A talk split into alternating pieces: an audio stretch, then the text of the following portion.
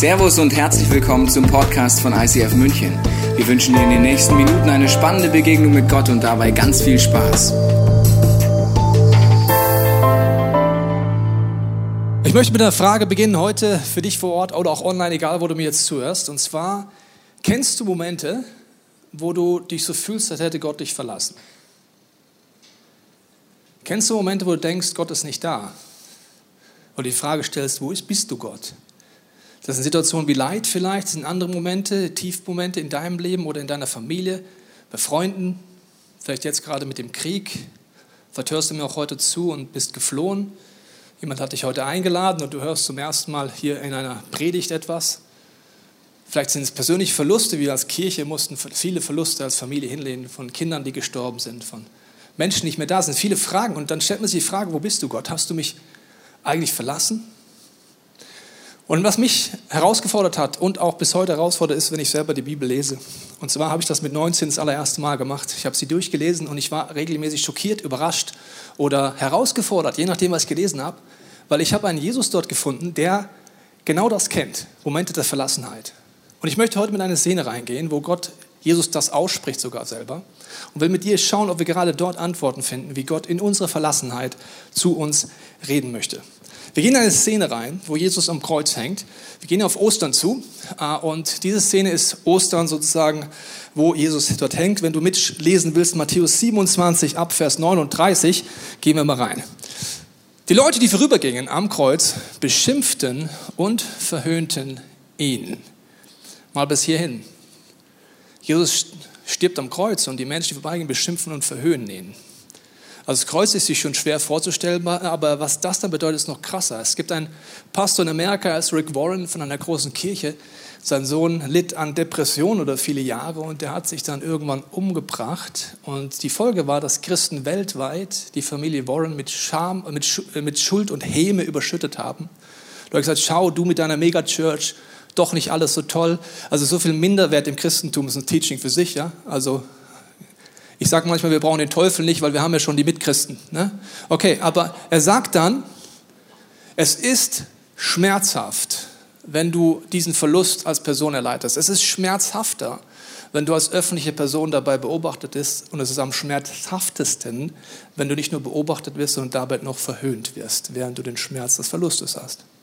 Das heißt, Jesus stirbt nicht nur am Kreuz, sondern er wird auch noch verhöhnt und beschimpft. Es gibt, glaube ich, nichts Schwierigeres, als so eine Situation auszuhalten. Wir schauen mal weiter. Da heißt es, du kannst also den Tempel zerstören und in drei Tagen wieder aufbauen, hat Jesus gesagt. Nun, wenn du, wenn du der Sohn Gottes bist, dann rette dich doch selbst und steig vom Kreuz herab. Die obersten Priester, Schriftgelehrten und Ältesten verspotteten Jesus ebenfalls. Anderen hat er geholfen, hörten sie, aber sich selbst kann er nicht helfen. Wenn er wirklich der König Israel ist, dann soll er doch vom Kreuz herabsteigen. Hast du schon mal so ein Gebet gesprochen?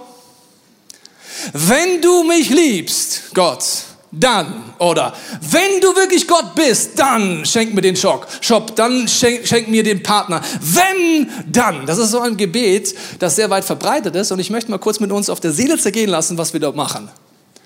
Also wir denken ernsthaft, dass wir Gott Bedingungen schenken, äh, geben können. Und es gibt einen großen Unterschied. Die Bibel sagt, wenn du Gott suchst, wirst du ihn finden. Aber es gibt einen Unterschied zwischen suchen und erpressen. Wenn du Gott erpresst, wirst du enttäuscht werden, nicht Gott.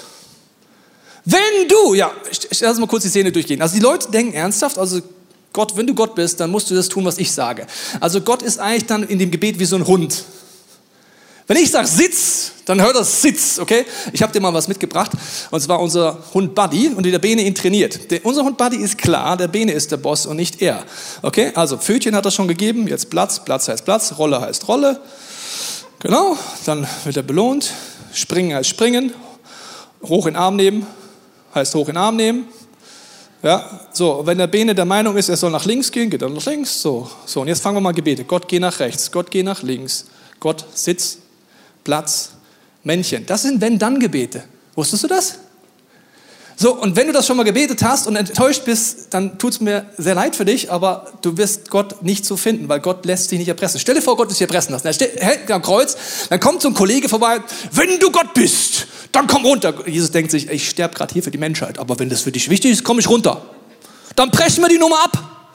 Also wenn es für dich wichtig ist, Wir retten einfach die Menschheit nicht, aber ich komme einfach runter, weil du sagst Sitz, dann mache ich natürlich Sitz.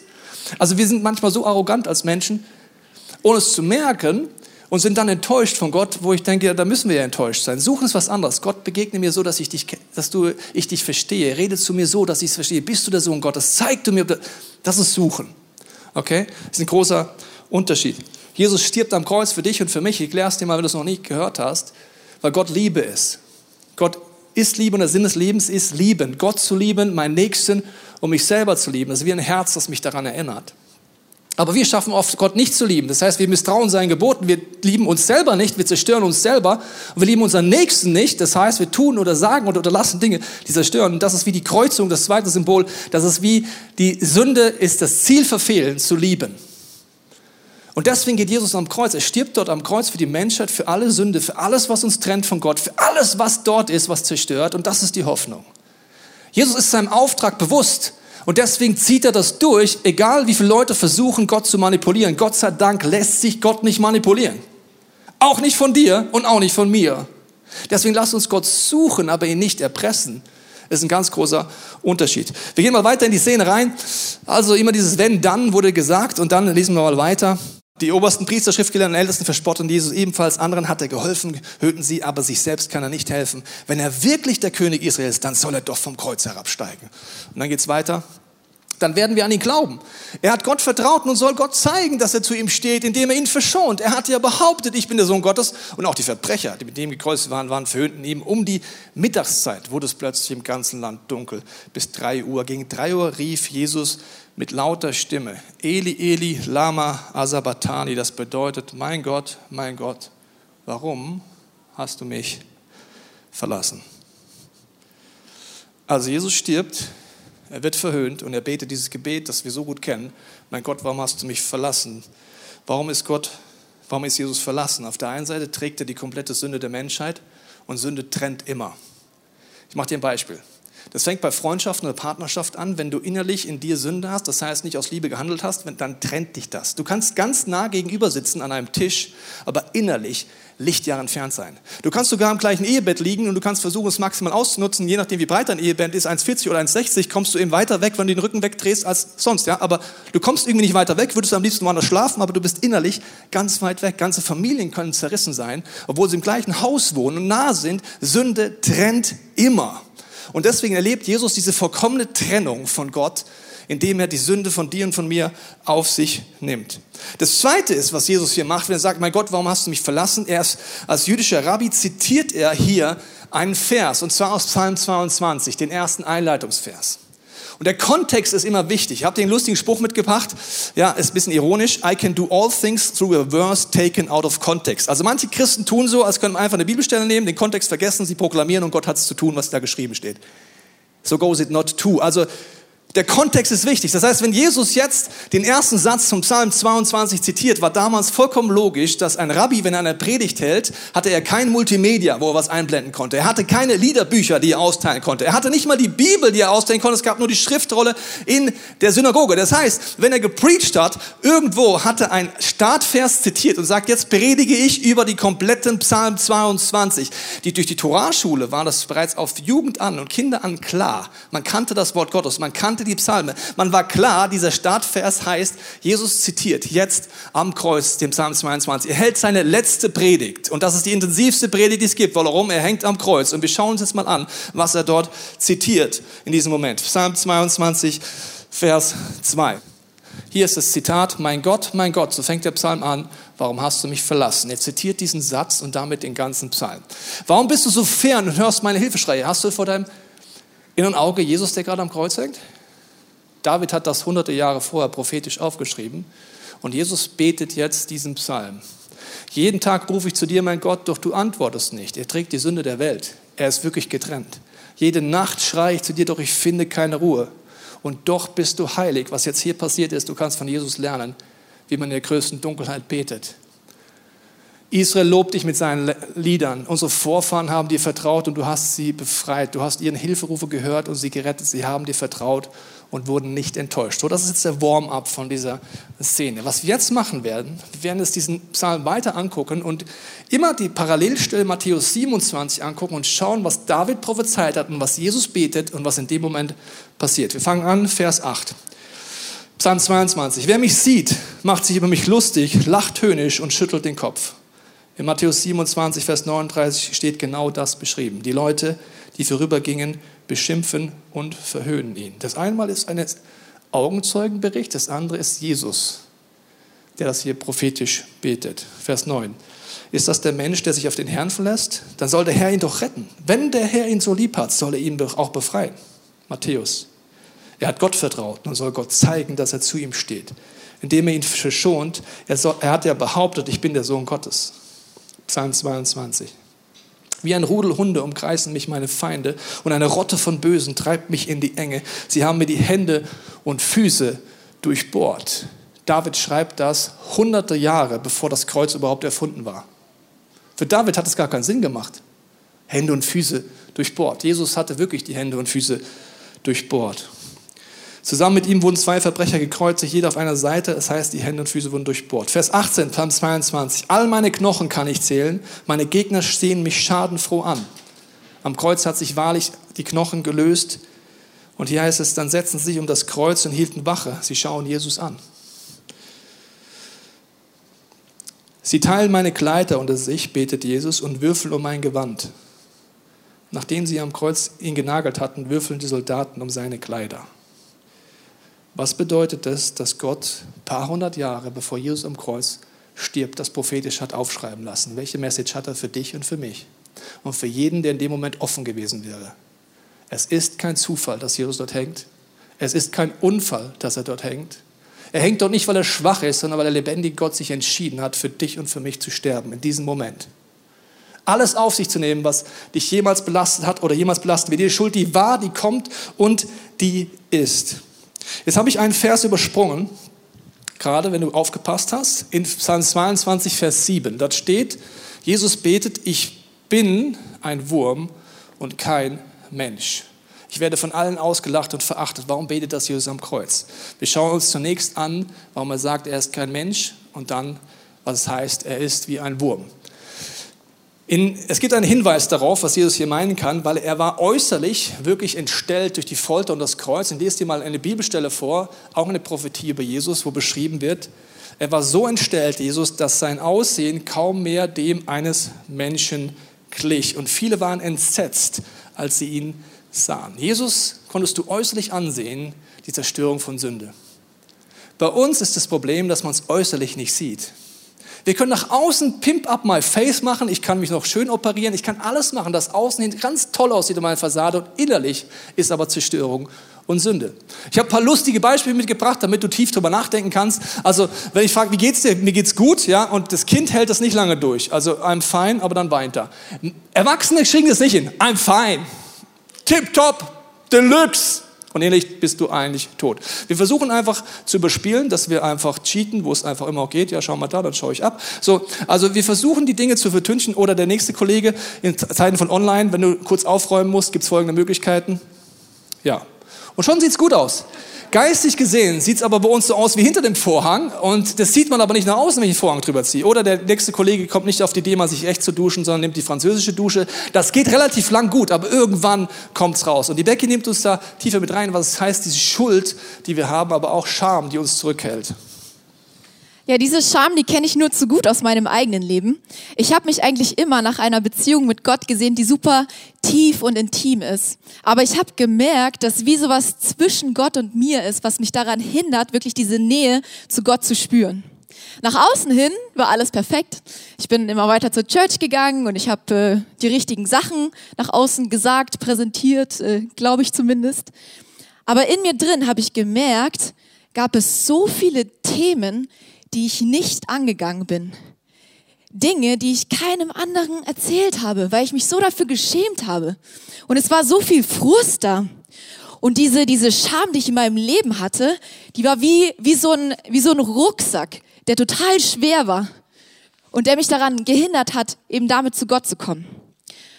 Und ich habe vor ein paar Jahren eine Jüngerschaftsschule gemacht und da war es so, dass man jede Woche ein anderes Thema hatte, mit dem man sich intensiv beschäftigt hat. Und es gab da eine Woche, das war die gefürchtete Woche, die hieß Reue und Vergebung. Ganz ähnlich wie das Get Free, was wir hier bei uns in der Church auch haben. Und es sieht dann so aus, äh, du hast dann so eine Liste und du kannst einfach Zeit mit Gott verbringen und du fragst ihn einfach, Gott, zeig mir all meine Lebensbereiche. Wo sind Dinge, die sich so zwischen, zwischen uns gestellt haben? Wo habe ich Menschen verletzt? Wo haben Menschen mich verletzt? Wo habe ich Dinge getan, gesagt, gedacht, die nicht gut waren? Und dann solltest du das eigentlich so aufschreiben. Und ich dachte, eigentlich bin ich doch ein ganz guter Mensch so wird schon nicht viel bei rumkommen. Aber als ich mich dann hingesetzt habe und voll ehrlich wurde, wurde diese Liste unfassbar lang. Und ich habe mich richtig geschämt und richtig eklig gefühlt, richtig schwer. Unter anderem hat Gott mir so meine Beziehung zu meiner Mom gehighlightet, aber da werde ich äh, gleich noch drauf eingehen. Es war dann ein besonderes Setting, weil am Ende von dieser Woche gab es so einen Anwendungstag, wo du ganz konkret dann an, an, ans Kreuz gehen konntest. Es war deswegen so besonders, weil äh, unsere Leiter, die waren auch gleichzeitig wie so unsere Beichtpartner. Und die waren dann vorne in diesem Raum und da war so ein Stuhl. Und dann äh, durften die, die wollten nach vorne gehen und vor äh, der ganzen Gruppe an der Stelle, es waren fast 50 Leute in dieser Gruppe. Du kannst dir vorstellen, wieso ich nervös war. Äh, und durften da einfach äh, beten und die Sachen ans Kreuz bringen. Und äh, ja, die, die Leute waren Leute, mit denen ich mein Leben geteilt habe. Wir waren richtig eng, aber ich bin trotzdem nervös gewesen und ich wusste, okay, ich muss erstmal Zeit mit Gott verbringen. Und ich habe äh, Zeit mit Gott verbracht, weil ich voller Angst und Nervosität und Scham war.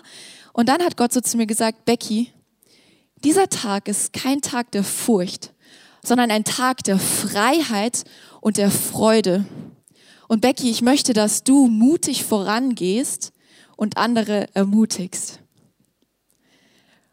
Und dann kam der Moment, wir saßen alle in diesem Raum und die Leiter haben gefragt, wer nach vorne kommen möchte. Und ich habe immer wieder in mir drin so ein Drängen gespürt, so ein Gefühl, okay, Becky, jetzt geh nach vorne, jetzt geh nach vorne. Und irgendwann habe ich es nicht mehr ausgehalten und ich bin dann nach vorne gegangen und habe mich auf diesen Stuhl gesetzt und ich habe meine Augen geschlossen und ich habe mir vorgestellt in diesem Moment, dass einfach nur ich und Jesus da sind. Und ich habe ich hab diese Schwere gespürt und ich habe gemerkt, ich bin müde davon, diese perfekte Maske ständig zu tragen. Und ich wusste, ich wollte diesen Moment nutzen. Ich habe meine, meine Maske runtergenommen und ich habe gebetet, geklagt und ich habe geweint und ich habe laut gebetet, sodass jeder in diesem Raum das hören konnte. Jeden Lebensbereich, alles ans Licht gebracht. Alles vor das Kreuz von Jesus Christus gebracht. Als ich fertig war, habe ich dann äh, und meine Leiter mich gesegnet haben, habe ich dann meine Augen aufgemacht. Und es war absolute Stille in diesem Raum. Und ich bin zurückgegangen an meinen Platz und habe dann gesehen, dass auf meinem Tisch lauter so Zettelchen waren. Die Leute in meiner Group, die haben so ähm, Eindrücke und Ermutigungen, die sie bekommen haben, auf diese Zettel geschrieben. Und ich setze mich dann so auf meinen Platz und dann auf einmal ging's los. Einer nach dem anderen sind die Leute aus meiner Klasse nach vorne gegangen und haben alle laut gebetet und all ihre Themen ans Kreuz gebracht. Und danach sind Leute zu mir gekommen und haben gesagt, Becky, weil du so mutig warst und diese Sache ans Kreuz gebracht hast, habe ich mich auch getraut. Und es war keine Verurteilung in diesem Raum, ganz im Gegenteil. Wir haben so eine tiefe Liebe zueinander gespürt, so eine Leichtigkeit. Die Gemeinschaft hat sich total verändert. Und diese Scham, diese Scham, die war auf einmal weg. Warum? In dem Moment, wo du dein Thema ans Licht bringst, hat der Fürst der Dunkelheit, der Teufel, hat keine Macht mehr darüber. Und Jesus sagt selber, er ist das Licht der Welt. Das heißt, in dem Moment, wo du mit deinem Thema zu Jesus, zu diesem Licht kommst, wird Freiheit möglich. Diese Ketten fallen runter und Jesus kann Heilung ermöglichen. Es ist nicht immer einfach. Manchmal sind es Themen, die, die emotional sind. Es ist wie bei so, einer, bei so einer Operation, wenn so ein Geschwür oder so ein Tumor rausgeschnitten wird. Das, das ist vielleicht manchmal schmerzhaft, aber dann ist es weg und Heilung wird möglich. Und deswegen ist gesunde Gemeinschaft ist so wichtig, weil man sich gegenseitig ermutigen kann, diesen Schritt zu machen und ans Kreuz zu, ans Kreuz zu gehen. In dieser Zeit, ich habe es ja vorhin schon so ein bisschen angeteasert, hat Gott mir ein Thema aufs Herz gelegt, und zwar meine Beziehung zu, zu meiner Mama. Er hat mir gezeigt, dass meine Beziehung zu meiner Mama richtig, äh, dass ich mein Herz ihr gegenüber richtig verhärtet hatte. Da war so viel, so viel Unvergebenheit, so viel Bitterkeit in meinem Herzen, dass so eine Distanz und so eine Kälte reingekommen ist. Und ich bin nicht stolz auf, auf viele Situationen, wie ich äh, falsch mit ihr umgegangen bin. Und Gott wollte nicht nur äh, mir das vergeben, sondern er, er hatte noch einen weiteren Schritt mit mir vor. Er wollte wirklich Heilung reinbringen in diese Beziehung. Ich bin dann also rausgegangen, habe wieder Zeit mit Gott verbracht und wusste so, okay Gott, ich möchte Ihnen einen Brief schreiben. Und nicht nur ihr, sondern allen Leuten in meiner Familie. Und ich habe mich hingesetzt und habe lauter Sachen aufgeschrieben, wo ich um Vergebung gebeten habe für all die Dinge, die passiert sind. Bei meiner Mom bin ich besonders emotional geworden, weil ich zum ersten Mal so richtig realisiert habe, dass ich sie ganz schön verletzt haben muss mit meinem Verhalten. Und ich schrieb es dann so auf, habe dabei geweint und so. Und als ich dann fertig war, habe ich Gott gefragt, Gott, wie siehst du mich? Was möchtest du mir jetzt sagen? Und dann kam mir der Gedanke so, Becky, du bist eine Herzensbrecherin. Und ich konnte erst gar nichts damit anfangen. Ich hatte das schon vorher in meinem Leben gehört, du bist eine Herzensbrecherin, aber das war bis dahin immer eher negativ besetzt. Und ich habe Gott weiter gefragt, Gott, was willst du mir damit sagen? Und dann ist mir ein Zettel wieder in die Hand gekommen. Ein Zettel, den ich an diesem Anwendungstag äh, bekommen hatte. Ich habe den sogar noch äh, gefunden in meinem Zimmer und das ist dieser Zettel hier. Den hat mir meine, meine Leiterin geschrieben. Und die hat ein Bild für mich und zwar ein Bild von einem schwarzen Herzen, von einem schwarzen, toten Herzen, das sich verwandelt in fruchtbarer Erde und aus der dann so Blumen rauskommen. Und ich wusste, Gott spricht gerade zu mir. Und ich wollte diese Berufung annehmen. Ja, Gott, da wo mein Herz wie hart, wie tot wird, will ich reingehen und mit deiner Kraft das Aufbrechen, das Wiederleben dass wieder Leben möglich wird. Und das wird möglich, wenn du mit deiner Scham ans Kreuz gehst. Vielen Dank, Becky. Lass mal meine Scham da. Danke. Ich möchte dir einen sehr wichtigen Punkt erklären. Es gibt einen Unterschied zwischen Scham und Schuld. Und wenn du den nicht ergreifst, hat der Teufel es relativ einfach, dich klein zu halten. Scham ist wie der Rucksack. Das ist wie ein Auffangbecken für Schuld. Da drin ist Schuld, sind Gewichte drin. Scham sorgt dafür, dass du Schuld sammelst. Warum? Du gehst aus unterschiedlichen Gründen nicht ans Kreuz. Du kommst, hast lauter Punkte. Es ist so eine Schwere in deinem Leben, wenn es um Umkehr geht, wenn es ums Kreuz geht. Und ich meine, wenn wir Lukas vorspielen, Lukas spielt mal hier sozusagen die Perspektive von Jesus. Und wenn ich in Scham gefangen bin, fokussiere ich mich nur auf Scham und ich merke gar nicht, dass Jesus eigentlich da ist. Ich bin so darauf fokussiert, dass ich denke, oh ja, die Predigt, oh ja, jetzt muss man wieder ans Kreuz gehen, ja, wieder Selbstkasteiung und habe da mein Sammelbecken für meine Schuld. Und ich merke gar nicht, dass Jesus direkt da ist, dass er mir bereits beim Weg zum Kreuz helfen will, dass er mir alles abnehmen will, aber ich muss selber machen. Das nennt man Religiosität. Ich muss dahin und dann bin ich gebürgt und das ist so ein Geist der Schwere. Und der Teufel wird dir immer, wenn du es nicht stoppst, ein Geist der Schwere geben, wenn es ans Kreuz geht. Jedes Mal. So eine Bedrückung und anstrengend und so weiter. Und dann gehst du hin und dann nimmst du ein paar Sachen raus aus deinem Rucksack, weil du weißt, es geht um Schuld. Dann lädst du ein bisschen Schuld ab. Jesus, bitte Vergebung das, Vergebung das. Aber dann kommt der Punkt, du nimmst deine Scham wieder mit, den Auffangbetten, vielleicht ist auch ein bisschen was drin und gehst wieder zurück in dein Leben und sammelst wieder Schuld, bis du irgendwann wieder ans Kreuz gehst. Die Realität ist eine ganz andere. Wenn du verstehst, was die geistige Dimension ist, merkst du einfach, okay, Scham und Schuld will in dein Leben wieder nach dir greifen und du merkst auf einmal, oh Gott sei Dank, Jesus ist schon da. Ja, und er fängt an mit dir zu kommunizieren, lädt dich ein, ja, und du merkst halt, okay, Jesus, geh mal zum Kreuz, okay, hier, Scham ist da, das weißt du, gell? Ja, komm, hilf mir mal. So. Und dann denkst du, ich habe gar keine Kraft, ans Kreuz zu gehen, Jesus. Wie machen wir das? Die Schultern, okay? Schön. Jesus trägt dich bis zum Kreuz. Er gibt dir das Wollen und Vollbringen, sagt er. Er nimmt dir schon die Last weg. Und dann ist der entscheidende Punkt, es sagt, komm Junge, diese Scham gehört nicht zu dir. Nimm nicht nur die Schuld, sondern lass diesen Rucksack da, dieses Auffangbecken, wo du dich immer wieder schämst, weil Scham ist das Flüstern des Teufels, der dir ständig einredet, dass du nicht geliebt bist, nicht gewollt bist, keine Identität hast. Scham ist die Schere in deinem Leben, die dafür sorgt, dass du eben nicht zum Kreuz gehst. Wenn du die Scham hinter dir lässt und sagst, Teufel, halt einfach die Fresse, es ist eine gute Nachricht, dorthin zu gehen. Und wenn du Jesus fokussiert bist, dann nimmt er dich mit und du gehst mit Freude zum Kreuz und mit Worship weg vom Kreuz und sagst, ich gehe weiter in das Leben mit Jesus. Vielen Dank, Lukas. Also das ist eine ganz andere Haltung.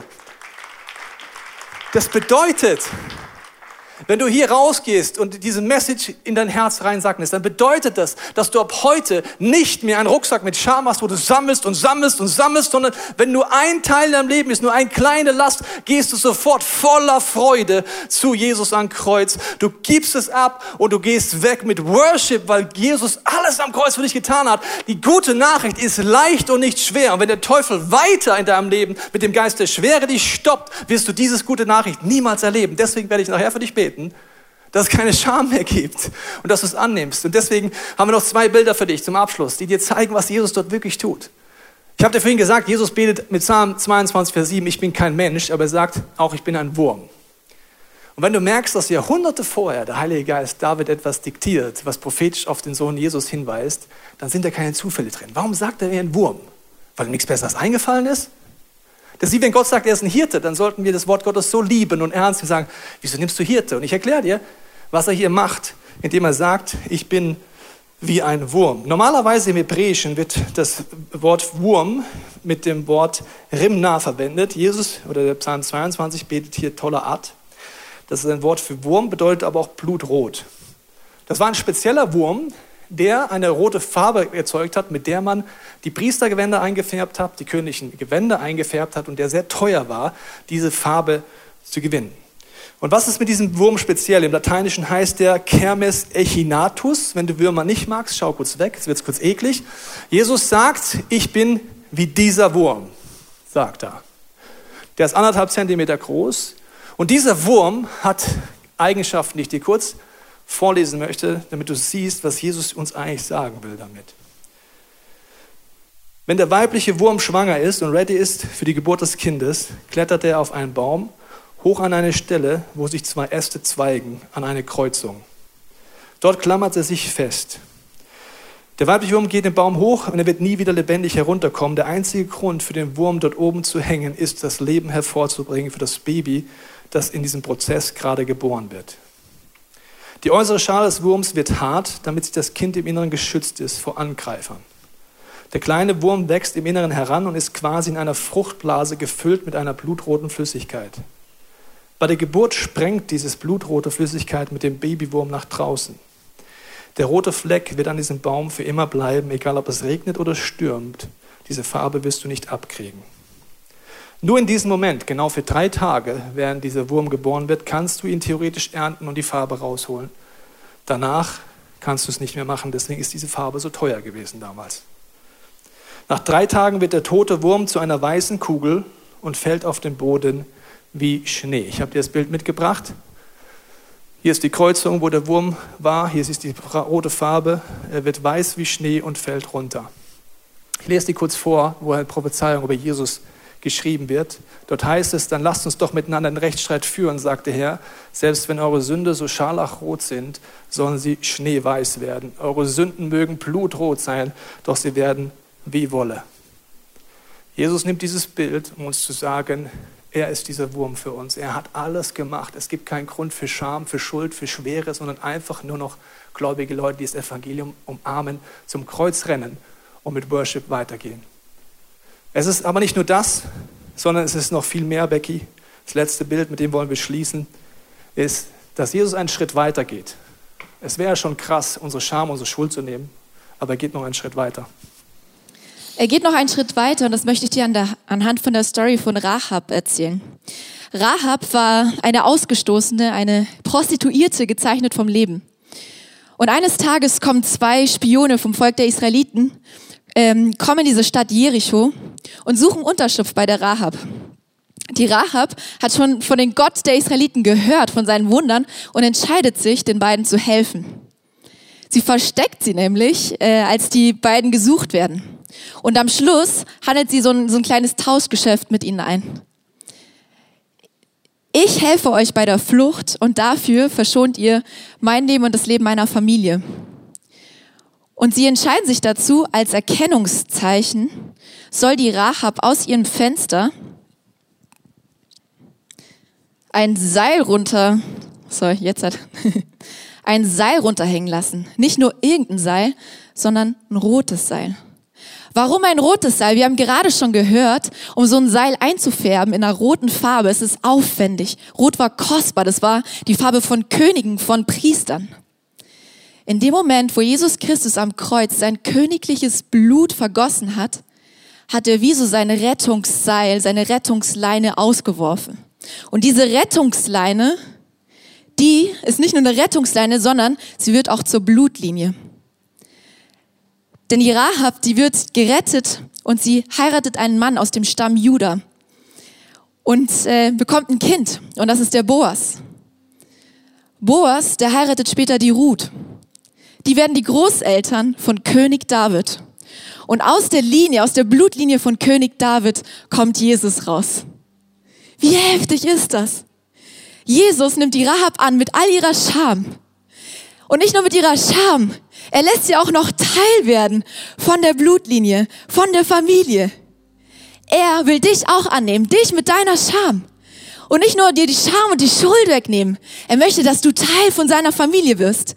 Dass du dieses Licht für dich selber erleben kannst. Und dass du dieses Licht auch weitergeben kannst. So krass ist unser Gott.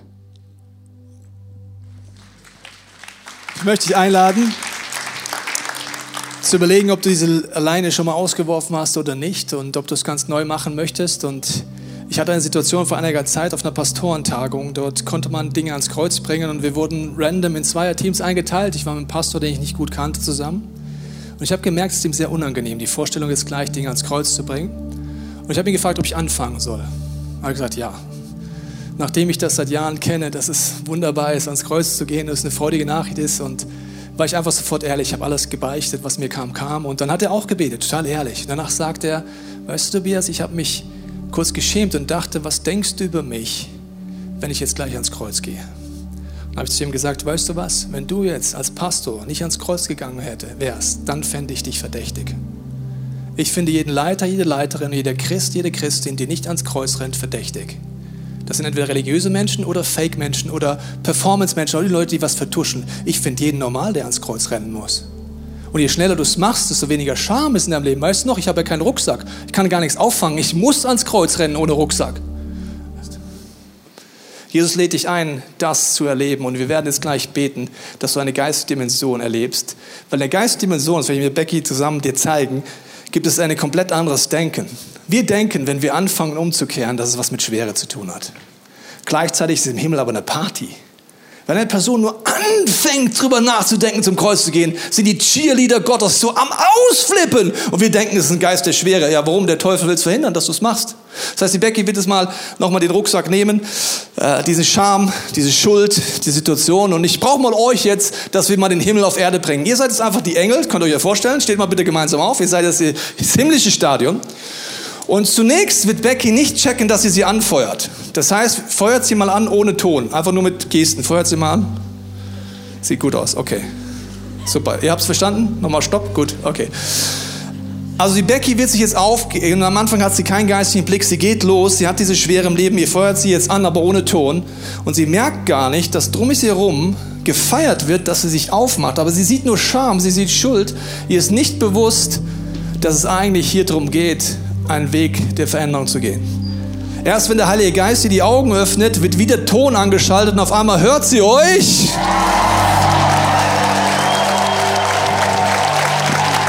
Und das ist genau der Moment, wo anfängst zu verstehen, wenn du ans Kreuz gehst, ist der Himmel am Jubeln. Was bedeutet das für deine Small Group? Wenn einer umkehrt, flippt die Small Group aus. Was bedeutet das für deine Kirche? Wenn du einer Person ans Kreuz geht zum Gebetsteam, flippt die Kirche aus voller Freude. Es wird gefeiert, dass jemand ans Kreuz geht. Das ist ein Hero, kein Zero. Das passiert, wenn du umkehrst. Lass uns nochmal richtig ausflippen wie im Himmel. Come on! Das passiert, wenn du ans Kreuz gehst. Das hat nichts mit Schwere zu tun. Gar nichts mit Schwere zu tun. Habt ihr super gemacht. Könnt ihr nochmal hinsetzen. Ihr seid so gute Engel. Wahnsinn. Und deswegen wollen wir das mit euch heute beten. Wir wollen erleben, dass wir diese Freiheit reinkommen. Und deswegen gibt es heute das Abendmahl. Du kannst im Laufe des ersten Songs und zu Hause kannst du dich auch vorbereiten, das Abendmahl holen. Es ist hier im Hinterraum, links und rechts an der Bühne oder hinten. Wir wollen es gemeinsam einnehmen. Du kannst es holen, weil dieses einmal ist Symbolik von diesem Leib, wo es, der durchbohrt ist. Wir sehen uns dran, dass Jesus für uns am Kreuz gestorben ist. Und Und du kannst das heute nachher mit uns einnehmen und sagen, Jesus, ich lasse das jetzt hinter mir. Alles, was mich runterzieht, jede Schuld, aber auch jede Scham lasse ich hinter mir. Es ist vorbei. Ich lasse mir nicht mehr diese Schwere einreden, sondern ich werde eine Person sein, die voller Freude zu dir geht und es proklamiert. Deswegen lass uns gleich das Brot holen. Und dann haben wir noch diesen kleinen Kelch hier. Und der steht symbolisch für das Blut von Jesus Christus, was er für dich und für mich am Kreuz vergossen hat. Dieses Blut, durch das Blut von Jesus Christus ist es möglich, dass du in Freiheit und voller Leichtigkeit und Freude rausgehen darfst und einfach, ja, Freude verbreiten darfst und proklamieren darfst, wer Jesus ist. Jesus, ich bete jetzt für jeden heute Abend, Sunday Night, zu Hause und hier vor Ort. Ich bete jetzt, dass du diesen Geist der Schwere nimmst dass du die Scham wegnimmst und dass wir erleben, dass es Freude ist, umzukehren. Wir danken dir für diese gute Nachricht. Wir danken dir, dass wir alles bei dir am Kreuz eintauschen können. Du bist dieser Wurm, der für uns gestorben bist. Du bist wie ein unkenntlich geworden, weil du jede Schuld getragen hast, jede Scham.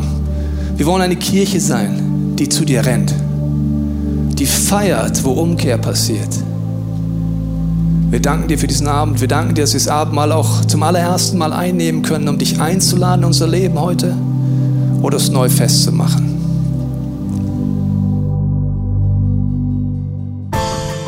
Wir hoffen, dass dir diese Predigt weitergeholfen hat. Wenn du Fragen hast, kannst du gerne an info at icf-moenchen.de mailen und weitere Informationen findest du auf unserer Homepage unter www.icf-moenchen.de.